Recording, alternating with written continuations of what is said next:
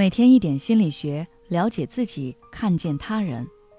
你好，这里是心灵时空。今天想跟大家分享的是，无锡蛋糕店老板被诬陷事件。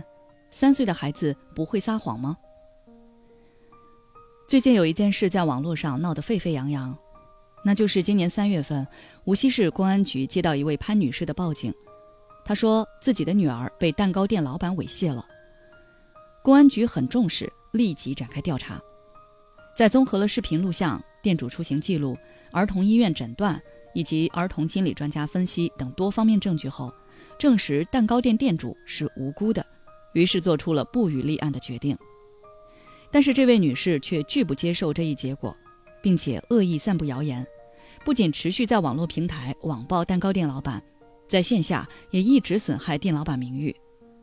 而很多不明真相的所谓网络正义人士，就一股脑的冲到店主的私人账号和店铺里去谩骂，即便店主解释，大家还是不信，并且用“三岁的孩子会撒谎吗”来指责店主。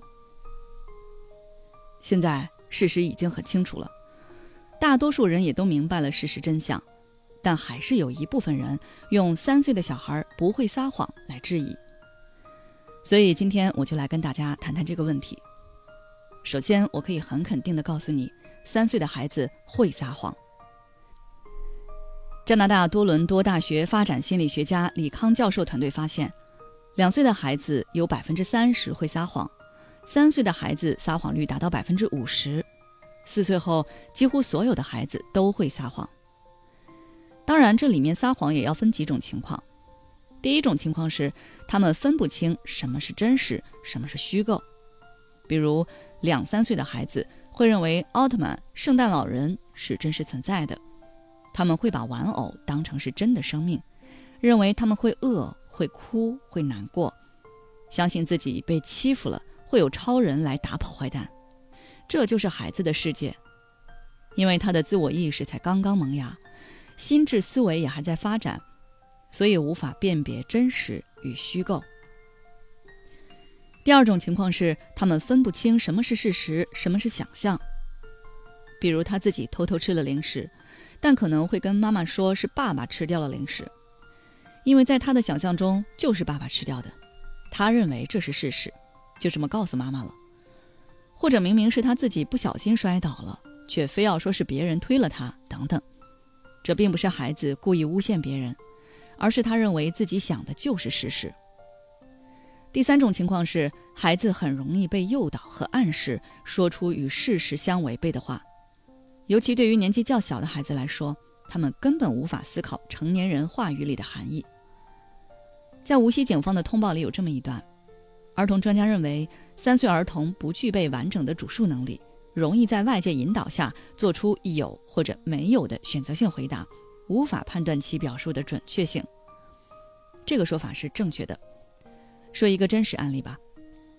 之前我女儿上幼儿园时，有一次，一个家长很生气的在群里说幼儿园虐待他女儿，因为他女儿回来跟他讲，老师故意不给他饭吃。